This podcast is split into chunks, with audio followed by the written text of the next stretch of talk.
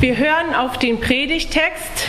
Er steht bei Timotheus im ersten Brief an Timotheus im vierten Kapitel. Was Gott geschaffen hat, ist gut. Und nichts ist verwerflich, was mit Danksagung empfangen wird. Denn es wird geheiligt durch das Wort Gottes und Gebet. Amen. Ja, stellen Sie sich folgende Tischszene vor. Die Familie sitzt um den Tisch, erwartungsfroh. Das Essen dampft aus den Töpfen. Das Gebet ist vielleicht schon gesprochen. Dann werden die Töpfe geöffnet und auf den Teller und dann heißt es, was ist denn das? Was ist denn da drin? Und als ähm, Köchin oder Koch sinkt einem denn das Herz schon in die Hosentasche. So oder so ähnlich hat das bestimmt schon jemand von Ihnen erlebt. Also mir geht das öfter so. Aber ich kenne auch die anderen Varianten, dass man mit Leuten oder auch mit den Kindern um den Tisch sitzt und dann heißt es, hm, aber in dem Kuchen, da ist zu viel Zucker oder Kuhmilch trinke ich nicht. Ja, in den Gummibärchen, da ist ja Schweinegelatine und den Schweinen geht es ja gar nicht gut, das wissen wir ja. Oder das Brot, das ist ja aus Gluten, nee, wie heißt das, Glyphosat, gespritzten Getreide und so weiter und so fort. Und ja, was kann ich da eigentlich mit gutem Gewissen noch essen? Ist da manchmal so die Frage, auch meine Frage. Und der Brief, den wir hier gelesen haben, zwei Verse daraus, der ist schon sehr alt, an Timotheus gerichtet. Und Timotheus, ein Mitarbeiter von Paulus, der ähm, lebte damals unter den Christen in Ephesus. Und da gab es auch diese Frage, kann ich eigentlich alle Speisen mit gutem Gewissen genießen? Darf ich eigentlich noch heiraten? Denn einige waren dort in der Gemeinde, die waren besonders fromm, besonders ernst dabei. Die hatten an der anderen Stelle ähm, ja andere Quellen als das Wort Gottes, Geister, wird hier berichtet in den Versen vor unseren zwei Versen. Aber sie beeindruckten durch ihren asketischen Lebensstil. Und nun kam die Frage auf, sollen wir auch so leben wie die? Sicherlich haben sie andere Beweggründe gehabt, um auf bestimmtes Essen zu verzichten, als wir vielleicht heute. Es ging wahrscheinlich auch in erster Linie um Schweinefleisch oder um Fleisch im Allgemeinen. Trotzdem, es herrschte eine ähnliche Verunsicherung. Und im Timotheusbrief, wenn man das so liest, das sind ja nur fünf Verse insgesamt, wird deutlich, Verzicht bringt es eigentlich nicht. Verzicht macht nicht besser, macht mich nicht besser vor Gott. Damit kann ich keine Pluspunkte sammeln bei ihm. Und ja, es birgt sogar eine Gefahr in sich, nämlich die, dass man vielleicht denkt, ich bin aber besser, ich bin besser als die anderen. Und wenn alle so leben würden wie ich, dann würde die Welt eher gerettet werden, dann könnten wir die Schöpfung besser bewahren und so weiter. Also man ja, wird vielleicht, ich sage es ganz vorsichtig, also Klammer auf, ich kaufe auch gern Bioprodukte und esse nicht jeden Tag Fleisch, Klammer zu. Und trotzdem ist die Gefahr so, dass man überheblich wird oder dass man verkrampft in allem, dass man ungenießbar wird. Und eine Gefahr, auf die uns der Brief heute besonders hinweist, undankbar. Darum heißt es, alles, was Gott geschaffen hat, ist gut. Und nichts wird verworfen.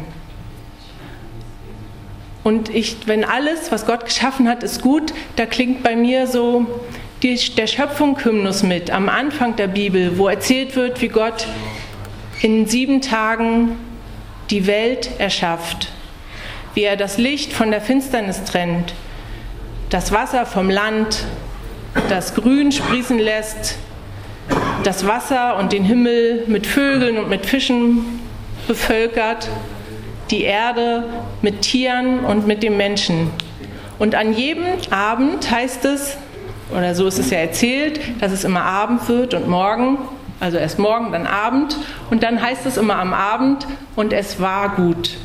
Und zum Schluss, bei den Tieren und den Menschen heißt es sogar, und es war sehr gut. Und wenn man sich vorstellt, vielleicht so ein bisschen ähm, so eine anthropomorphe Vorstellung, Gott macht das alles auch mit seinen Händen und er gibt es uns und freut sich. Und dann fangen wir aus welchen Gründen auch immer an zu sagen, ach nein, darauf verzichte ich lieber und das ist nicht gut und das tut mir nicht gut. Wie wird das wohl in seinen Ohren klingen? Titus Müller, ein Buchautor, der sich besonders auf historische Romane spezialisiert hat, auch Christ ist und auch so kleine Büchlein übers Glück schreibt und auch mit Vorträgen durchs Land zieht. Da durfte ich jetzt einen hören von, der sagt, ja, wir leben eigentlich alle wie Könige. Also wenn man das mal zurückgeht in die Geschichte im Mittelalter, und er ist Historiker, er weiß das also, da haben nur die Könige so gelebt wie wir, hatten so eine Auswahl an Speisen, Obst, Gemüse, verschiedene Brotsorten, gute Kleidung, ein warmes Dach über dem Kopf. Wir leben heute eigentlich alle so. Und wenn man den Vortrag hört, das tut so gut, weil er freut sich da wirklich eine halbe Stunde lang quasi darüber, das, über dem Angebot im Supermarkt und einfach, er lädt ein zur Mitfreude und ohne Wenn und Aber. Also mir hat das richtig gut getan und auch mal wieder die Augen geöffnet. Ja, wann habe ich eigentlich zum letzten Mal gestaunt, als ich den Supermarkt oder einen Discounter betreten habe? Das hat mich daran erinnert, wie ich ähm, als Kind zu DDR-Zeiten eine Banane bekommen habe. Eine Banane, das gab es gar nicht. Wissen vielleicht noch einige. Und das war so ein Schatz. Und ich habe mich irgendwo im dunklen Wohnzimmer verkrochen damit und die ganz langsam Haps für Haps gegessen. Und so ein Geschmack, ja, Wahnsinn. Vielleicht kann man die nächste Banane auch mal wieder mit so einem Genuss essen.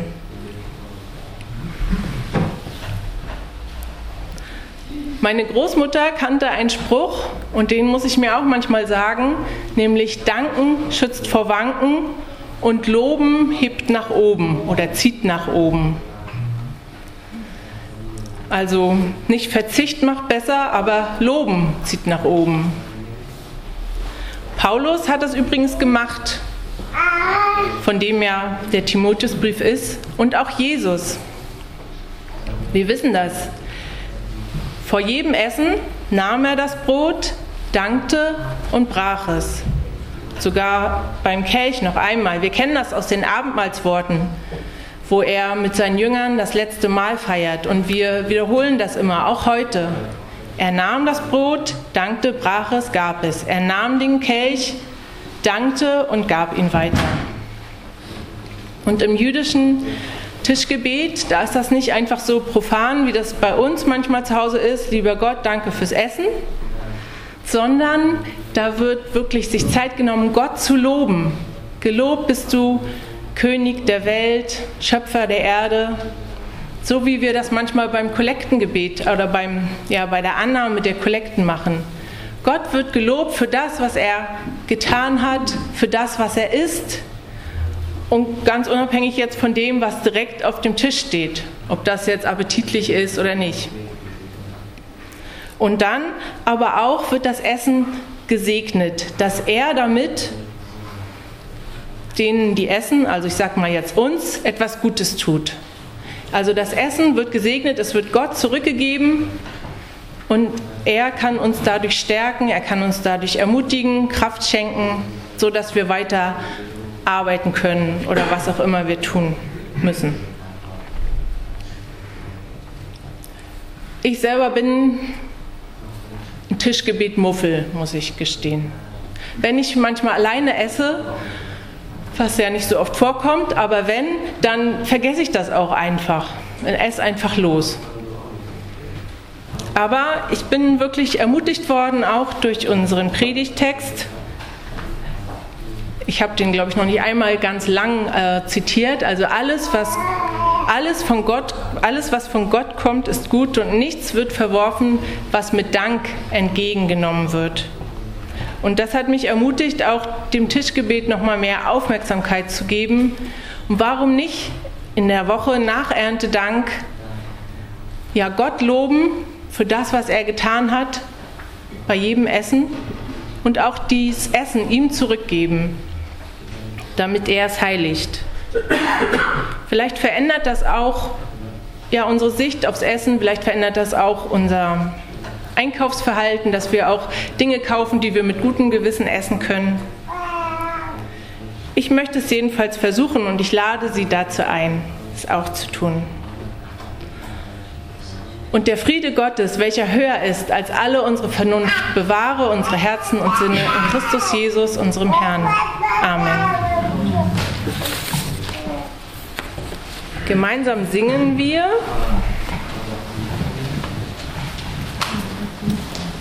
Wir singen. 227, Dank sei dir Vater, die Strophen 1 bis 4.